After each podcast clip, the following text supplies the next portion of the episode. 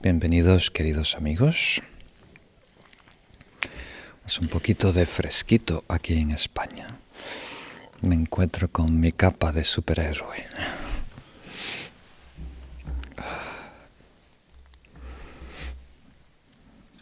Eso es un buen invento de los monjes tibetanos. En Tibet por mucho frío se usaban estas capas. Bien. Bueno, vamos a empezar como siempre con las preguntas de la sesión anterior, donde desarrollamos el tema de el karma y la renuncia. La primera pregunta es de María Lorena Jiménez, desde Puerto Varas, en Chile. Muchas gracias, querido Lama y equipo Paramita. Hemos visto en esta y otras enseñanzas que el karma negativo que generamos tiene un impacto en nuestros renacimientos futuros en reinos inferiores de mucho sufrimiento. Pregunto, ¿por qué parece tan fácil renacer en reinos inferiores con un karma generado por acciones leve o moderadamente negativas en esta vida? Da la impresión de que hubiese una desproporción entre la intensidad de las acciones negativas y sus resultados en las próximas vidas. ¿Podría referirse un poco más a esto? Muy bien, gracias por la pregunta. Por lo que preguntas, quiere decir que has recibido muchas enseñanzas o has leído algunos de los libros clásicos, ¿no? Recibido enseñanzas clásicas. Y ese es el enfoque. Creo que tú lo estás detectando correctamente, que hay eh, un énfasis que parece un poco exagerado, en donde se hace mucho hincapié en la posibilidad de renacer en estados inferiores, incluso como consecuencia de acciones negativas que son leves. Y la razón es porque se emplea la enseñanza del karma como opaya, como un medio habilidoso para animar a los practicantes a mejorar su conducta. Entonces, tradicionalmente, la audiencia de los lamas tibetanos, de los keshes tibetanos, eran personas que tenían fe cultural, o sea, que habían nacido como budistas y desde la cuna eh, comprendían y tenían confianza en el karma. Entonces, aprovechando esa confianza, los maestros hacen palanca, diciendo, si tu conducta es mala, tienes toda probabilidad de renacer en reinos inferiores. Y la enseñanza no es incorrecta. O sea, existe la involución. Si es verdad que podemos hacer cualquier cosa, actuar y pensar y decir cualquier cosa, quiere decir que podemos producir cualquier resultado. Entonces acciones muy negativas producen resultados muy negativos. Y acciones muy positivas producen resultados muy positivos. Entonces en el universo tienen que haber existencias extremas que representan el resultado de esas acciones y actitudes extremas. Por lo tanto, hay existencias de solo pena, de solo sufrimiento, de solo dolor. Y hay existencias de solo goce, y maravilla. Ahora la verdad es un poco más aburrida. Si continuamos haciendo lo que estamos haciendo, vamos a continuar siendo la persona que somos. ¿Mm? Si queremos cambiar nuestra vida, tenemos que cambiar lo que hacemos, lo que decimos, y lo que pensamos. No podemos esperar que hayan cambios formidables en nuestra vida si nosotros continuamos comportándonos de la misma manera. Esa es la definición, por lo menos de algunos, de lo que es la locura. hacer lo mismo y esperar resultados diferentes. Entonces sí es, sí es cierto que si empeora nuestra conducta, empeora nuestro estado, nuestras consecuencias. Y si nuestro estado empeora gravemente, involuciona, en la próxima encarnación vamos a requerir una forma, un vehículo, una especie más primitiva, más rudimentaria, que sea una expresión natural de ese estado de conciencia. La conciencia viene primero y la especie o la forma toma su, como diríamos, su talla. Entonces es posible involucionar a través de las especies y es posible evolucionar. Hay especies eh, superiores que la humana incluso.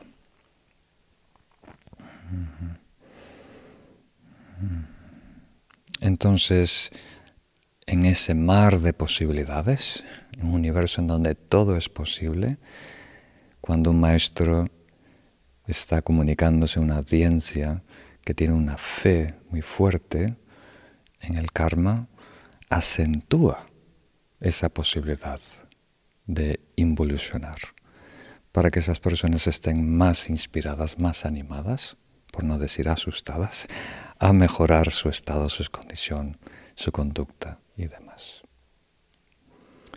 Entonces, independiente de las probabilidades, ¿verdad? No queremos jugar a la apuesta. Queremos asegurarnos que estamos bien encaminados, que estamos creando las causas y condiciones para un futuro mejor, donde tengamos más recursos externos e internos para florecer en el Dharma. Entonces es muy importante eh, no arriesgarnos y no pensar mal, no hablar mal, no hacer mal. Y en la medida que podamos toda nuestra existencia consciente, que estemos plantando semillas blancas, que estemos creando causas y condiciones fortuitas. Pasamos a la próxima. La próxima pregunta es de María Díaz, desde Madrid. Muchas gracias Lama y equipo Paramita por la organización de este retiro. Mi pregunta es la siguiente.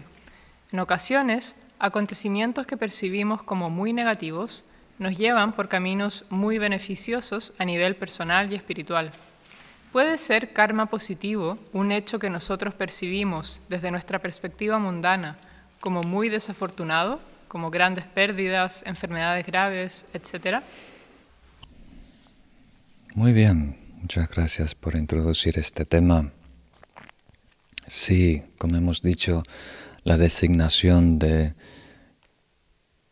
negativo, positivo, neutral es temporal, es una convención humana dependiendo cómo nos afecta.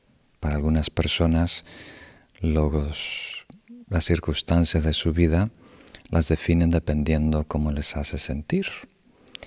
Eh, para otras que están más, como diríamos, acertadas en su discernimiento, definen bueno, malo neutral, depende de las opciones que tienen, de la libertad y los recursos que tienen para hacer cambios. Pero ningún evento es malo inherentemente, o es bueno inherentemente, o es neutral inherentemente. Todo es relativo. Y en lo relativo, nuestra percepción tiene la última palabra. Entonces, para darnos una idea, hay cuatro maneras de relacionarnos con karmas negativos. A nivel más básico, queremos evitar eventos malos.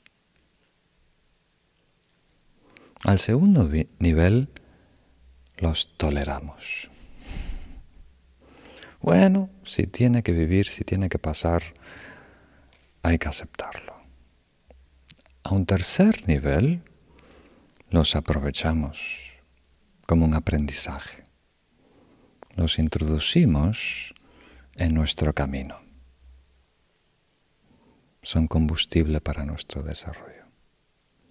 Y al cuarto nivel los invitamos, como los antiguos maestros Kadampa. Si tengo karma negativo y va a surgir tarde o temprano, que venga ahora, cuando tengo claridad y lucidez. Entonces ellos dicen, ven aquí, que llueva ahora. Si tiene que haber tormenta, que sea ahora que estoy bien arropado y preparado.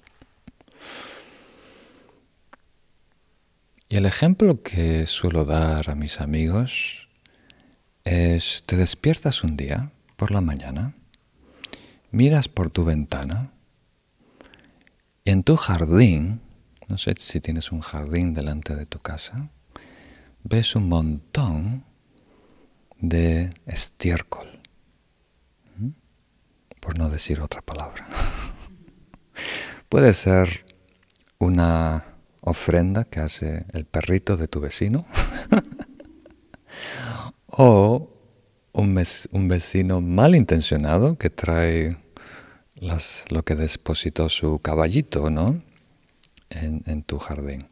Entonces tú lo puedes ver como caca, ¿verdad? Que atrae moscas, putredumbre, basura. O lo puedes ver como, ¿cómo diríamos? Abono. Algo que puedes emplear para nutrir tu jardín, gratis, sin tener que buscarlo. Alguien me ha dado este tesoro. Con esto voy a tener tomates maravillosos. Entonces en tu vida las cosas malas pueden ser caca o abono. Depende cómo las encares. ¿verdad? Pueden nutrirte, alimentarte, fortalecerte. Entonces no todo lo que huele mal es malo. Hay que saber aprovecharlo. Pasamos a la próxima. La próxima pregunta es de Sofía Maceda desde Barcelona. Venerable Lama, ¿por qué la felicidad no puede ser equivalente a un estado físico y mental de alegría? Muchas gracias. Muy bien. Sí puede serlo. O sea, hoy estamos pobres. Tenemos que aceptar todo. Buscar cualquier excusa para festejar la vida para festejar las buenas acciones de los demás.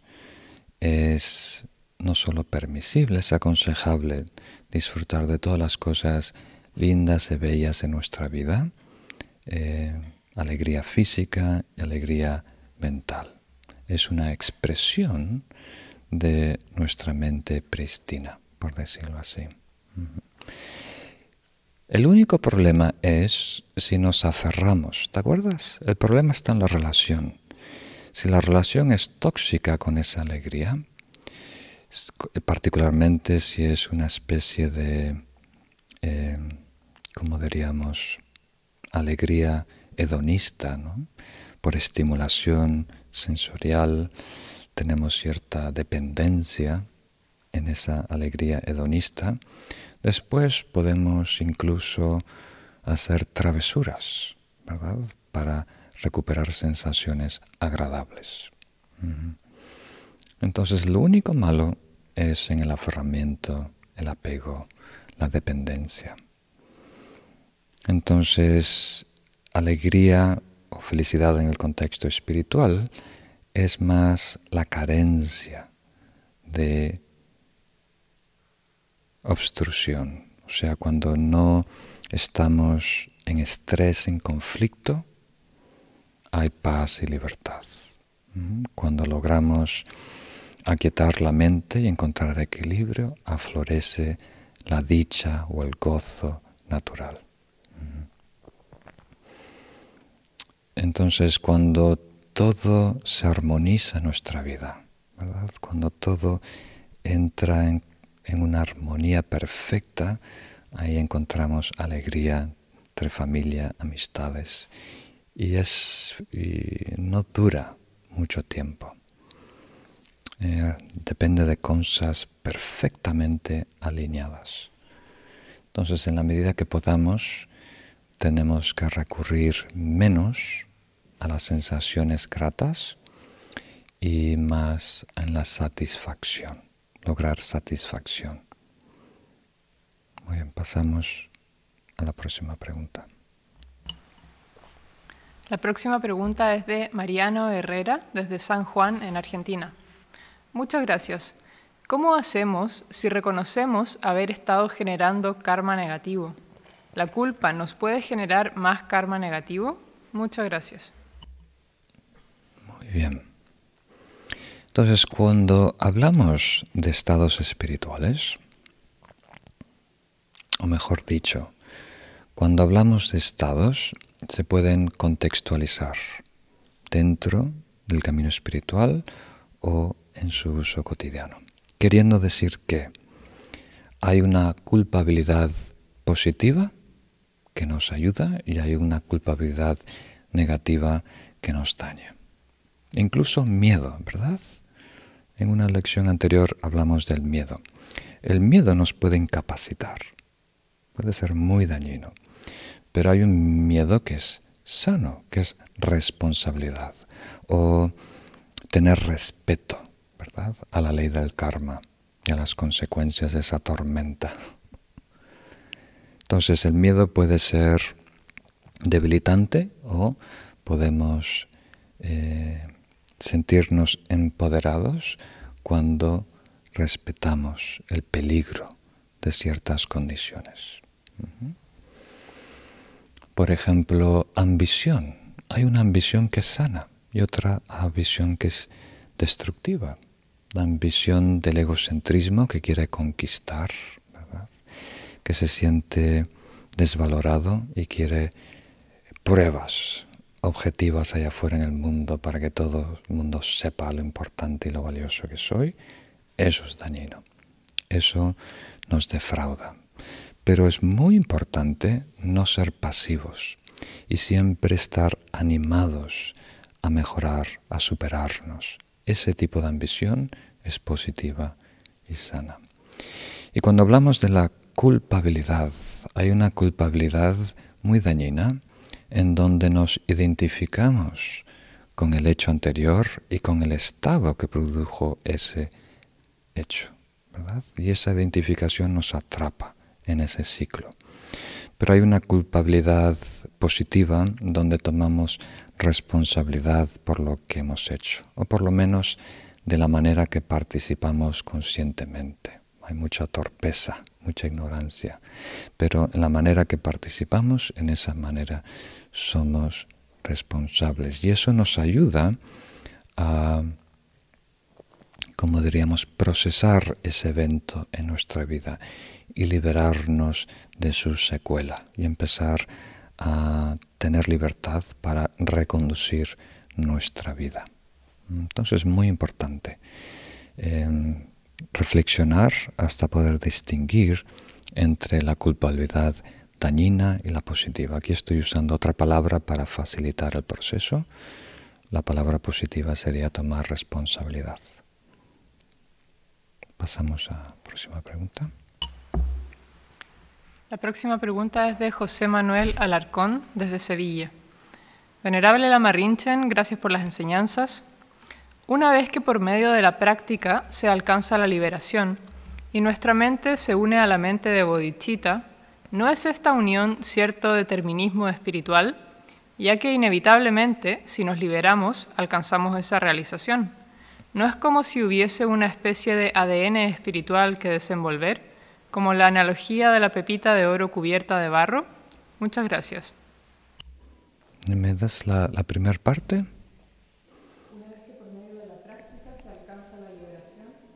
Y nuestra mente se une a la mente de la bodichita, ¿no es esta unión cierto determinismo espiritual? Muy bien, muchas gracias por la pregunta. No lo es necesariamente, porque cuando hablamos de la pepita de oro cubierta de barro, todas las analogías que representan eh, nuestra naturaleza búdica, el potencial que tenemos para iluminarnos no es determinista, es simplemente potencial. Tenemos el potencial de ser personas muy destructivas, tenemos el potencial de ser personas muy, eh, como diríamos, de gran beneficio para la humanidad. Todo está en nosotros, hacia dónde nos dirigimos. Entonces, algunos maestros, uno de mis maestros, un, un tibetano, usaba el término ADN espiritual para referirse a el Gotra, la naturaleza búdica o la mente primaria que tiene la capacidad, el potencial de lograr la iluminación. Ah, pero ese potencial eh, permanece latente hasta que nosotros lo despertemos, lo activemos. Y solo con el bodhicitta, que es un paso consciente, voluntario, de incluir en nuestra realidad la felicidad de todos los seres, eh, no se convierte en algo, como diríamos, positivo. Entonces nuestra mente base no es ni positiva ni es negativa, es potencial y depende de nuestra iniciativa, de nuestras decisiones para eh, emprender el camino y ser de beneficio para nosotros y los demás. Otra sí, por favor. Una pregunta de Vicente Jorro desde Altea. Buenas tardes, querido Lamarrinchen. Muchas gracias por sus enseñanzas. Mi pregunta guarda relación con esa sombra relacionada con el ego. Como experiencia personal, percibo esta sombra con más intensidad y aparece con más rapidez las veces que he iniciado un retiro. Mi pregunta es, ¿qué se debe hacer en medio de esa desazón, intranquilidad y nerviosismo que se va apoderando de la práctica y del retiro para lograr neutralizarla? Muchas gracias. Muy bien. Entonces aquí hay, muchos temas importantes a, tocar que no sé si tenemos tiempo para todo ello. Entonces en retiro, como tú bien dices,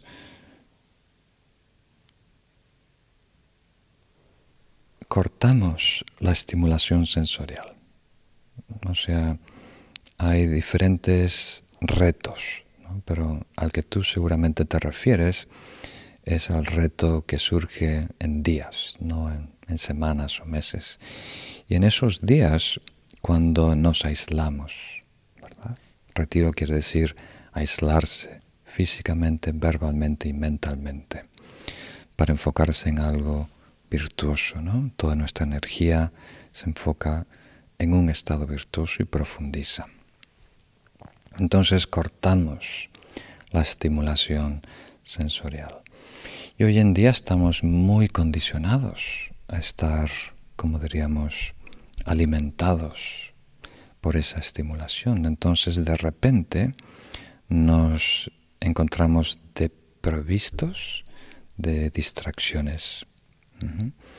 Y tenemos que enfrentar esa sombra o ese vacío existencial y los síntomas que produce como soledad, tristeza, agobio, aburrimiento, inquietud, nerviosismo y demás. Entonces, la única manera de superar ese estado es yendo hacia el estado. Yendo hacia el estado, dejar que esa ola pase por encima de ti, porque lo que nos asusta es la espuma de la ola, no el agua. Son los síntomas que produce ese estado de la perspectiva egocéntrica. Pero una vez que nos sumergimos dentro de la paz, es paz, no es soledad. Para ayudarnos a ese proceso de, pasar por la espuma, introducirnos, zambullirnos, la práctica más poderosa es el refugio. El refugio no es un trámite. Espiritual.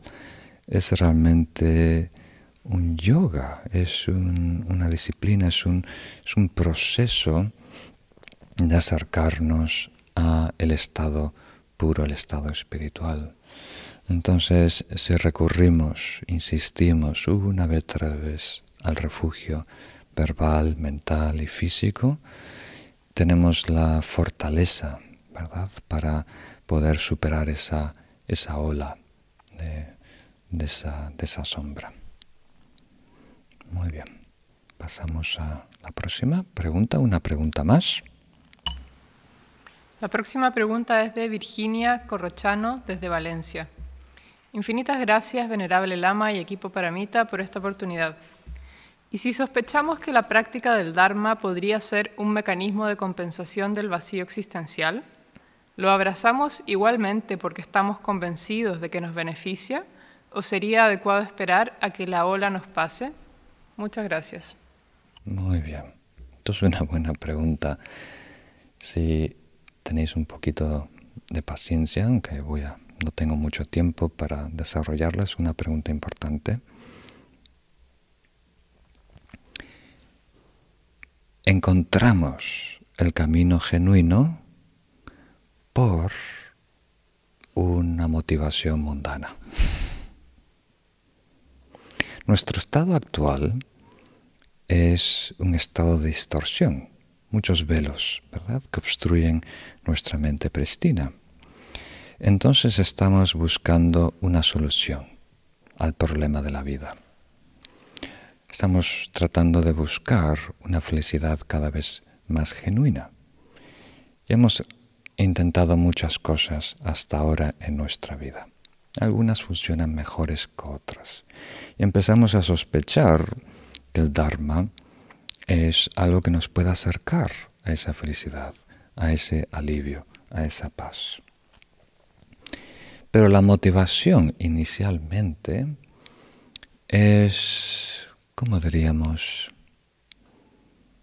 muy superficial. ¿verdad? Algunos se interesan por el Dharma porque tienen un problema.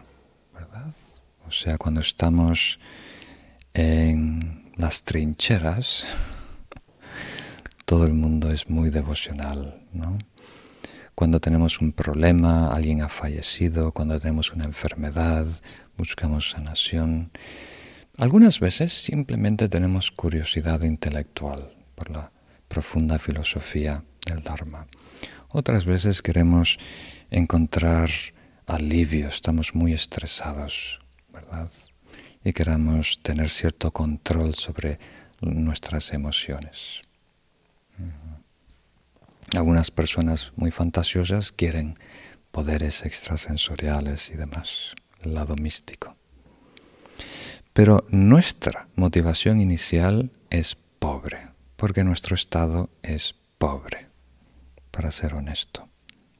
Pero eso no quiere decir que nos quedemos quedar ahí.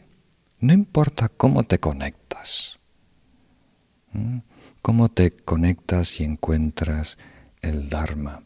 Ahora, dentro del Dharma puedes aprender a relacionarte mejor, a tener una aspiración, un propósito, una motivación más pura, más noble, más genuina, una motivación que te ayude más, que no solo eh, remiende algo en tu vida, sino que realmente te empodere a adueñarte de estados sublimes, a controlar qué piensas, qué sientes, qué realidad habitas. Eso es muy, muy poderoso. Entonces cada uno de nosotros eh, se encontró el Dharma o está aquí presente por diferentes razones. Y ahora se nos invita a mejorar esa razón, esa motivación, para que sea más, como diríamos, esté más alineada con la felicidad más genuina, con nuestra evolución, con nuestro despertar. Entonces no nos tenemos que sentir limitados por nuestra motivación inicial, aunque a lo mejor recurrimos a la meditación solo para compensar, ¿no? Que ha fallecido alguien en tu vida, te has separado de tu pareja, o estás estresado, triste, lo que sea, perfectamente válido. Te ha traído hasta aquí. Ahora mejora, ahora supera. Siempre tenemos que estar, como diríamos, mejorando nuestra motivación y nuestro estado presente. Muy bien, muchas gracias. Vamos ahora a pasar a la lección de esta sesión. Como siempre vamos a generar una motivación altruista. ¿Me queréis acompañar brevemente en la página 3, refugio y bodhicitta? Lo que estamos leyendo en esta página 3 es la fórmula, la expresión más breve, más sucinta de refugio bodhicitta, eh, plasmada por Atisha. Entonces hay una manera más extensa, más elaborada de recitar el refugio y la bodhicitta que podéis ver en el futuro. Tomo refugio en el Buda, el Dharma y la Asamblea Suprema hasta alcanzar la perfección. Lograré la iluminación para el beneficio de todos los seres con el mérito de las acciones generosas y las demás virtudes. Tomo refugio en el Buda, el Dharma y la Asamblea Suprema hasta alcanzar la perfección lograré la iluminación para el beneficio de todos los seres con el mérito de las acciones generosas y las demás virtudes. Tomo refugio en el Buda, el Dharma la Asamblea Suprema, hasta alcanzar la perfección. Lograré la iluminación para el beneficio de todos los seres con el mérito de las acciones generosas y las demás virtudes puedan todos los seres tener la felicidad y las Puedan ellos estar libres de sufrimiento y las causas del sufrimiento. Puedan ellos nunca separarse de la felicidad sin sufrimiento. Puedan ellos permanecer en ecuanimidad, libres de parcialidad, apego y aversión.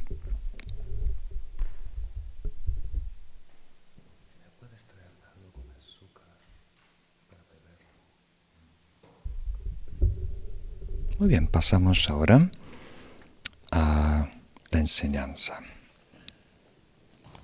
Bienvenidos a la práctica número 10, generar la mente iluminada. Empezamos leyendo juntos esta estrofa. Si nuestras madres, que nos han amado desde tiempo sin principio, están sufriendo ¿Qué sentido tiene nuestra felicidad?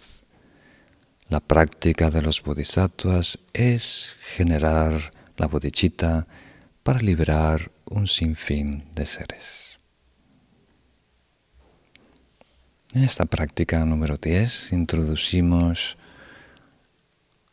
la bodhicitta, que es la culminación de toda la gama del altruismo, empezando con el amor, la compasión y demás. Es la expresión más pura, más sublime de la voluntad del Buda y de los bodhisattvas. Entonces vamos a empezar. Tenemos el guion que podemos ir empleando para ayudarnos a desarrollar este tema. Bodhicitta literalmente quiere decir mente iluminada o corazón iluminada. Bodhi es despertar, iluminación, chitta es mente o corazón. Estamos hablando de la mente iluminada. Y naturalmente la mente iluminada existe a dos niveles o en dos dimensiones, a nivel absoluto y a nivel relativo. Entonces la mente o la iluminada, el bodhicitta absoluto, es el gnosis que realiza la naturaleza última de nuestra mente y de los fenómenos. Mm, no una leve experiencia profunda, sino un reconocimiento, una realización de esa realidad última. Y ahora, ese gnosis, esa verdad última se expresa a nivel relativo como una mente, un corazón que supera y trasciende todas las limitaciones. Entonces, bodhicitta relativo es el corazón iluminado o la combinación del altruismo. Es el deseo de que todos logren ese estado de perfección, esa dicha perfecta, ese estado sublime, libre de todo mal. Y como veis en pantalla, Bodhicitta relativa tiene dos aspectos importantes. Un aspecto que aspira y otro aspecto que emprende. La bodhicitta que aspira se enfoca en el resultado final, la iluminación, la felicidad perfecta de todos los seres. La bodhicitta que emprende se enfoca en todos los pasos necesarios para llegar a ese estado final. O sea, la bodhicitta que emprende es el compromiso a realizar todas las prácticas, todos los yogas, todas las disciplinas necesarias para ser un recurso, para ser de beneficio a todos los seres. Entonces, bodhicitta es la combinación de la compasión más profunda y la sabiduría más profunda. El deseo de aliviar, beneficiar a todos los seres se combina ahora con una comprensión muy profunda de quiénes somos, de la realidad que habitamos. Entonces, bodhicitta es algo tan difícil de comunicar. No es una mera aspiración, no es una motivación, no es una idea. Es una realidad que adoptamos. Es, como diríamos, una disposición. Uno de mis maestros usa ese término. Es algo que nos llena por dentro, transforma no solo lo que nos anima, sino también la realidad, la, la cosmovisión, o sea, lo que habitamos. Muy poderoso.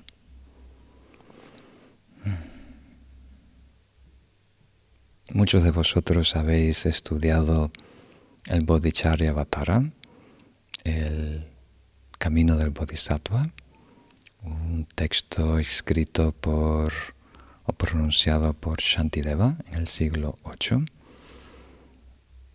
En el primer capítulo da todo tipo de analogías para ayudarnos a apreciar el bodhicitta y el poder que puede tener en nuestra vida y en nuestro desarrollo espiritual. Y uno de ellos es comparar a bodhicitta con el elixir de un alquimista que transforma mental base en oro. De esa misma manera, cuando introducimos bodhicitta en nosotros, funciona como un catalizador que transforma nuestra materia orgánica en una joya, en un bodhisattva, en un servidor, en alguien que de ahí en adelante, con más o menos recursos, está eh, vinculado, eh, comprometido al despertar, a la iluminación, a la felicidad de todos los seres. Y a ese ser que adopta, que engendra bodhicitta en su corazón, se le conoce como un bodhisattva. Un bodhisattva aspirante. Un bodhisattva realizado es alguien que no solo tiene el bodhicitta relativo, tiene el bodhicitta último. Ha descubierto la verdad última en meditación, ha logrado uno de los diez niveles de iluminación. Y un bodhisattva perfecto es un Buda. Entonces podemos hablar de tres bodhisattvas, aspirante, realizado o perfecto. Entonces, bodhicitta, a nuestro parecer, es un compromiso. Y mañana, por la mañana, su santidad Sakya-Trichen, o le llamamos Gongma Trichen, es, nos va a ayudar a través de unas oraciones, ¿verdad? un breve ritual, a engendrar bodhicitta, a pronunciarnos, a declararnos ante el universo como un bodhisattva. De ahora en adelante dejo mi proyecto individualista, de ahora en adelante busco que todos ganen que todos sean exitosos, que todos sean de beneficio, beneficiados. Y es muy poderoso. De ahí en adelante el karma, todas las acciones que generemos, tienen otro poder, ah, otra energía para transformarnos a nosotros y inspirar a los demás.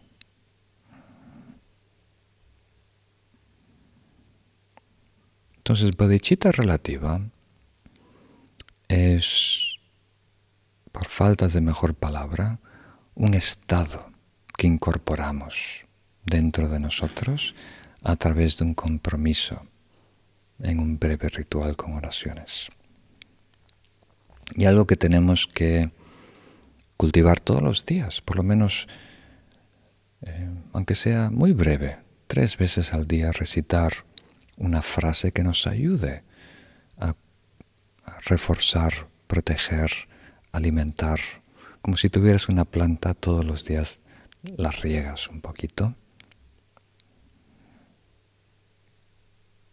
Y ese estado interno que hemos engendrado, que estamos cultivando nosotros, tiene su, como diríamos, su expresión en la práctica espiritual y en nuestra vida. El punto número dos nos dice que bodhicitta relativa incluye entrenarnos en la conducta y las prácticas relacionadas de un bodhisattva. Apartado A, entrenarse en la conducta general de un bodhisattva. La conducta general de un bodhisattva tiene tres elementos.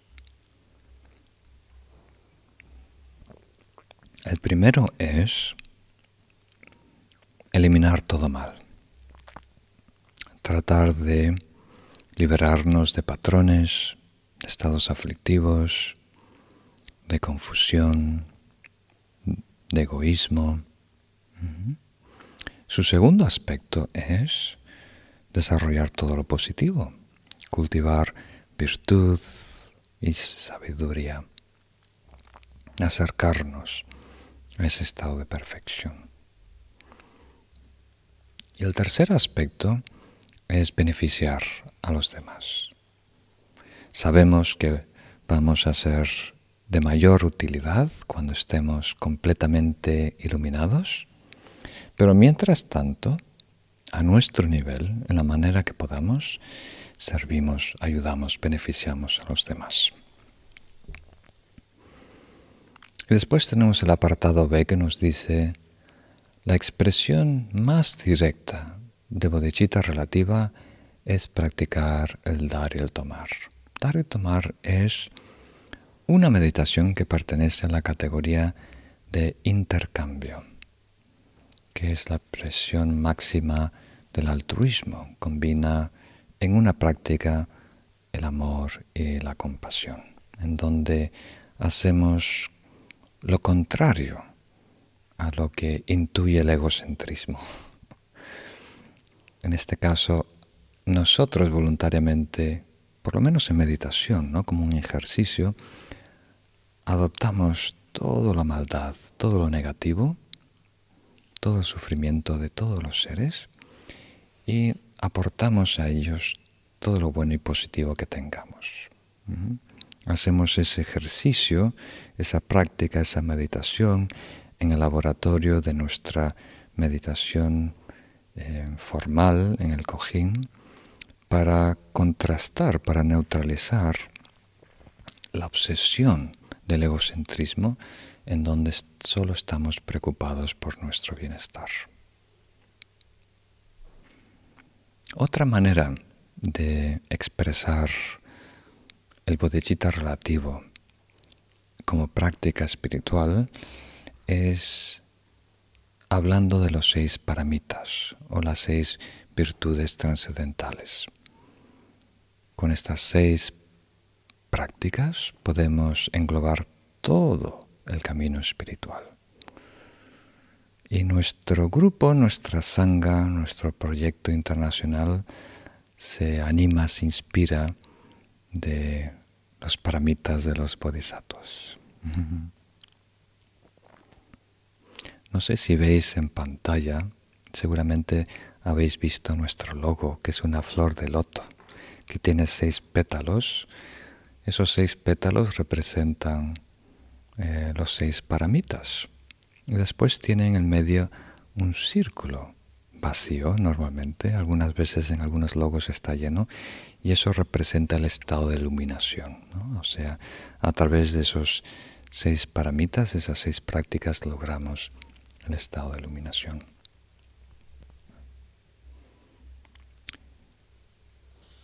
A continuación vamos a dedicar siguiendo las pautas de este manual, un verso, una lección a cada uno de estos paramitas para ir en más profundidad y comprender la generosidad en teoría y en práctica, conducta, paciencia, entusiasmo, meditación y sabiduría.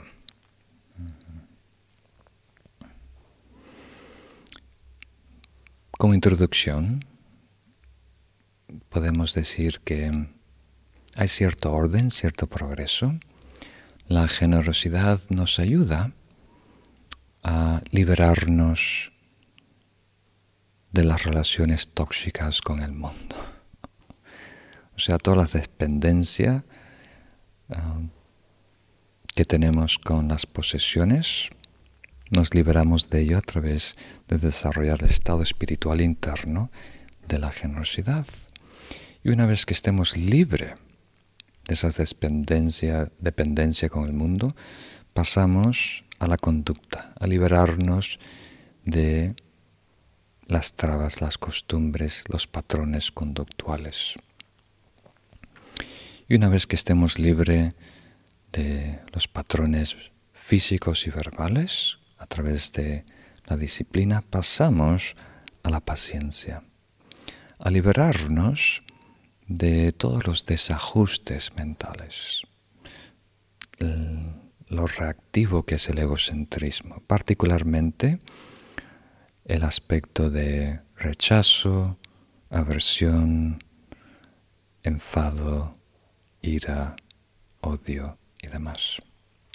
Para lograr paz, para lograr equilibrio en nosotros, para aceptar la realidad externa y interna, tal cual es. Y una vez que estemos completamente en paz con el mundo, con nuestros hábitos y con nuestros estados mentales, con la realidad, recién podemos considerar ser felices. El cuarto paramita. Desarrollar la felicidad espiritual. Elegir encontrar alegría en lo virtuoso, en lo sano. Y eso nos da un combustible sin, como diríamos, trabas, sin complicaciones, sin, como diríamos, desajustes. para después tener la alegría, la, energía para la meditación. Porque no hay tarea tan ardua, tan exigente, estoy animando, como la meditación. Parece muy simple estar sentado, pero meditación en realidad quiere decir cultivar, elegir una y otra vez la verdad, elegir una y otra vez el presente, elegir una y otra vez el estado virtuoso. Y eso requiere una alegría, una felicidad autogenerada, totalmente libre. Y una vez que a través de la meditación hemos logrado una absorción meditativa, estamos listos para investigar la realidad. La mente se ha refinado, se ha convertido en un instrumento a nuestra disposición y podemos penetrar quiénes somos, podemos penetrar la naturaleza de los fenómenos, más allá de las palabras. Y eso es realmente lo que nos transforma.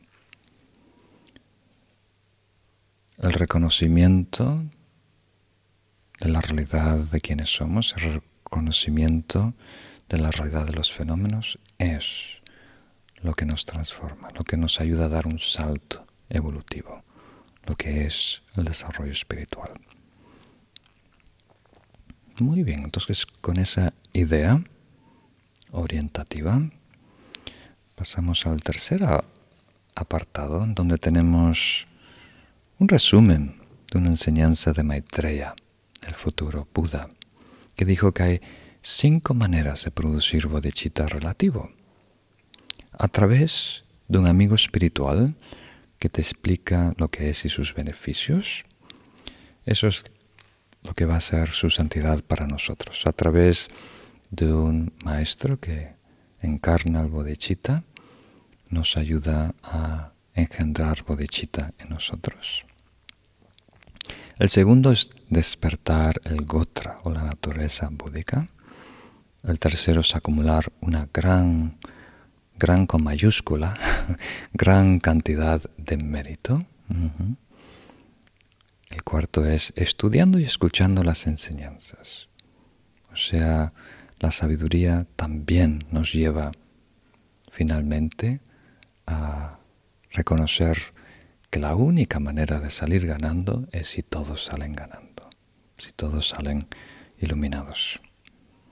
Y la quinta, el habituarse constantemente en actuar de modo virtuoso.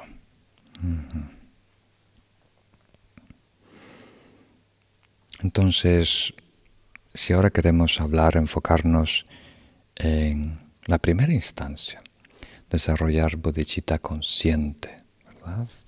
En la, en la presencia de un maestro dentro de un ritual, hay cuatro maneras hacerlo, cuatro tradiciones, mejor dicho, de hacerlo.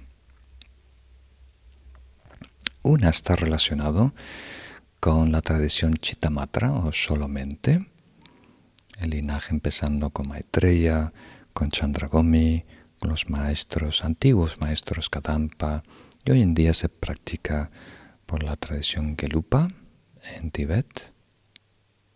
Y después hay el ritual dentro de la tradición Madhyamika o el camino del medio, empezando con Manjushri, el Buda de la sabiduría, Narayuna, Shantideva, y hoy se practica dentro de las tradiciones Sakya, Kagyu, Nyingma. Y luego también tenemos unas tradiciones excepcionales de los grandes Mahasidas. Algunos de los 84 grandes Mahasidas de la antigua India tenían su propio eh, ritual para engendrar bodhicitta. Y por supuesto tenemos también una forma muy breve de desarrollar bodhicitta dentro de un rito iniciático dentro del Vajrayana, del Mantrayana. Entonces, la forma que va a emplear su santidad es la segunda, dentro de la tradición madhyamika, la, el camino del medio, la filosofía del camino del medio, que es la tradición de Nagarjuna y de Shantideva. Ahora debemos aclarar que el bodhicitta absoluto, el reconocimiento, la realización de la verdad última, no se puede desarrollar a través de rituales.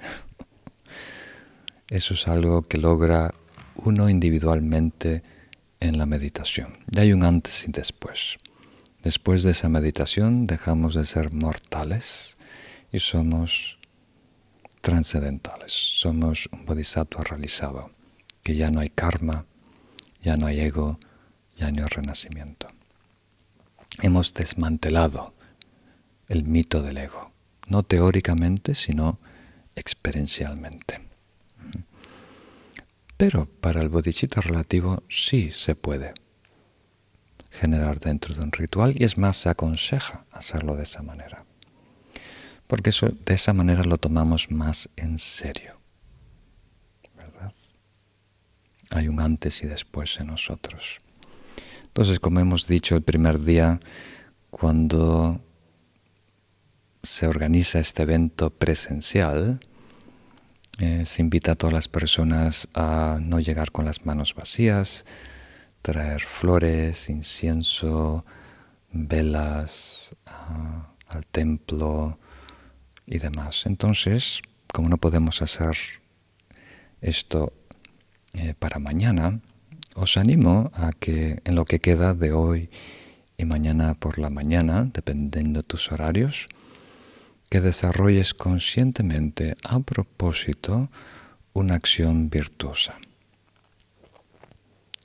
Para ti, para tus familiares, para tus vecinos, que a propósito hagas algo nuevo, excepcional, algo consciente en donde te preocupas. Puede ser un pequeño gesto, como traer flores, ah, embellecer el ambiente o poner una vela delante de la imagen de un Buda o alimentar a animales salvajes o ayudar a mejorar el problema del cambio del clima. Entonces, por favor, considerar eh, hacer una acción positiva a propósito conscientemente y después dedicar ese mérito a desarrollar bodhicitta.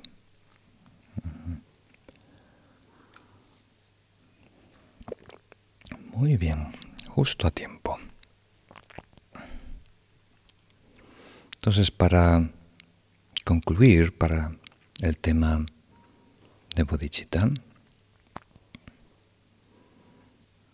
me, me viene a la mente la imagen que comparten los maestros tibetanos de tres modalidades, tres tipologías de bodhisattvas. El bodhisattva rey o reina, el bodhisattva capitán y el bodhisattva pastor.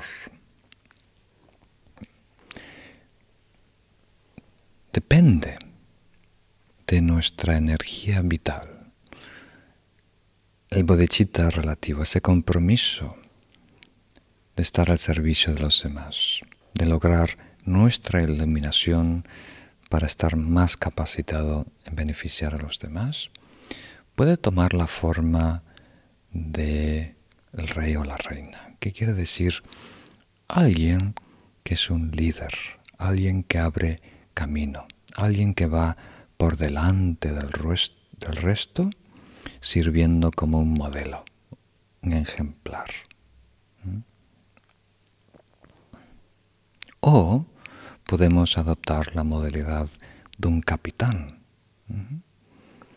Su cualidad más característica es la paciencia, en donde viaja. Aquí el capitán es más el capitán de un ferry, ¿verdad? Que viaja de una orilla a la otra, transportando a los pasajeros, ¿verdad? Los recoge en Ibiza y los trae a Deña y después regresa a Ibiza a recoger otros pasajeros y los trae a Deña y no se cansa de regresar una vez más a las personas más salvajes, los cavernícolas, y ayudarles poquito a poquito a evolucionar con cultura, con música, con letras, hasta el punto de llevarlos a estados sublimes y después regresa otra vez, cavernícolas, una y otra vez. Y la tercera modalidad es el pastor. ¿Qué quiere decir?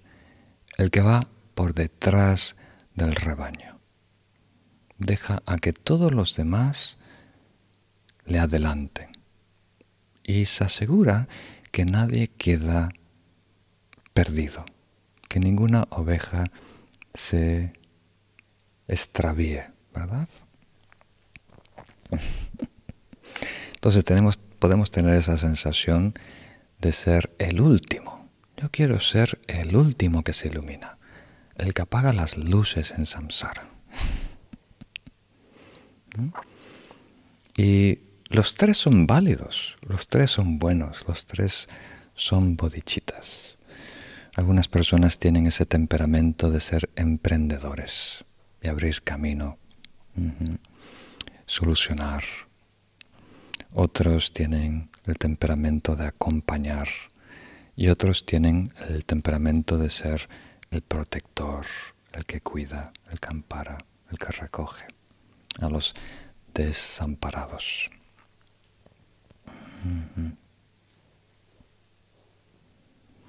Entonces, en realidad es muy especial cuando leemos la historia de grandes personajes como Budas. Todos ellos tuvieron un momento en su historia, una encarnación. Y en esa encarnación tuvieron un día. Y en ese día tuvieron una hora y en esa hora un momento en donde decidieron por voluntad propia cambiar la dirección de sus encarnaciones. El decidir de ahora en adelante, yo me declaro, yo me pronuncio en la presencia de este Buda, en la presencia de este Maestro, como un bodhisattva, que está dedicado por encima de todo a la iluminación para mejor servir y atender las necesidades de todos los seres. A lo mejor de fuera nada cambia. No cambia mi vida, mis proyectos, eh, las responsabilidades que tengo, pero dentro todo cambia. Mi actitud, mi disposición, ya no voy a ser tan flojo, tener flojera ya no voy a eh, tener tantos mimos y caprichos. Ahora tengo una misión importante en mi vida, que es el despertar de todos los seres. Y para las personas que se lo toman en serio, eh, hay un antes y después. No todo se resuelve, es el comienzo de algo, el inicio de un camino. Pero es un inicio, un comienzo muy importante a destacar.